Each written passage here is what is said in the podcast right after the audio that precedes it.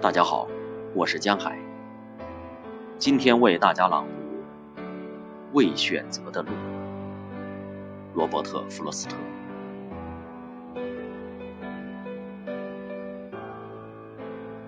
黄色的树林里分出两条路，可惜我不能同时去涉足。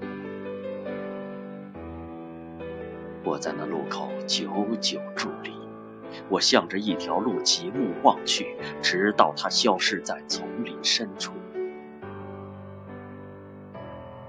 但我却选择了另外一条路，它荒草萋萋，十分幽寂，显得更诱人、更美丽。虽然在这条小路上，很少留下旅人的足迹。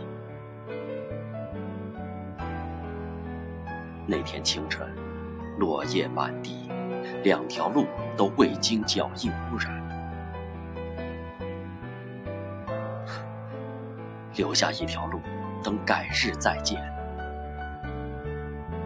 但我知道，路径延绵无尽头，恐怕我难以再回返。也许多年后，在某个地方。我将轻声叹息，将往事回顾。一片树林里分出两条路，而我选择了人迹更少的一条。从此，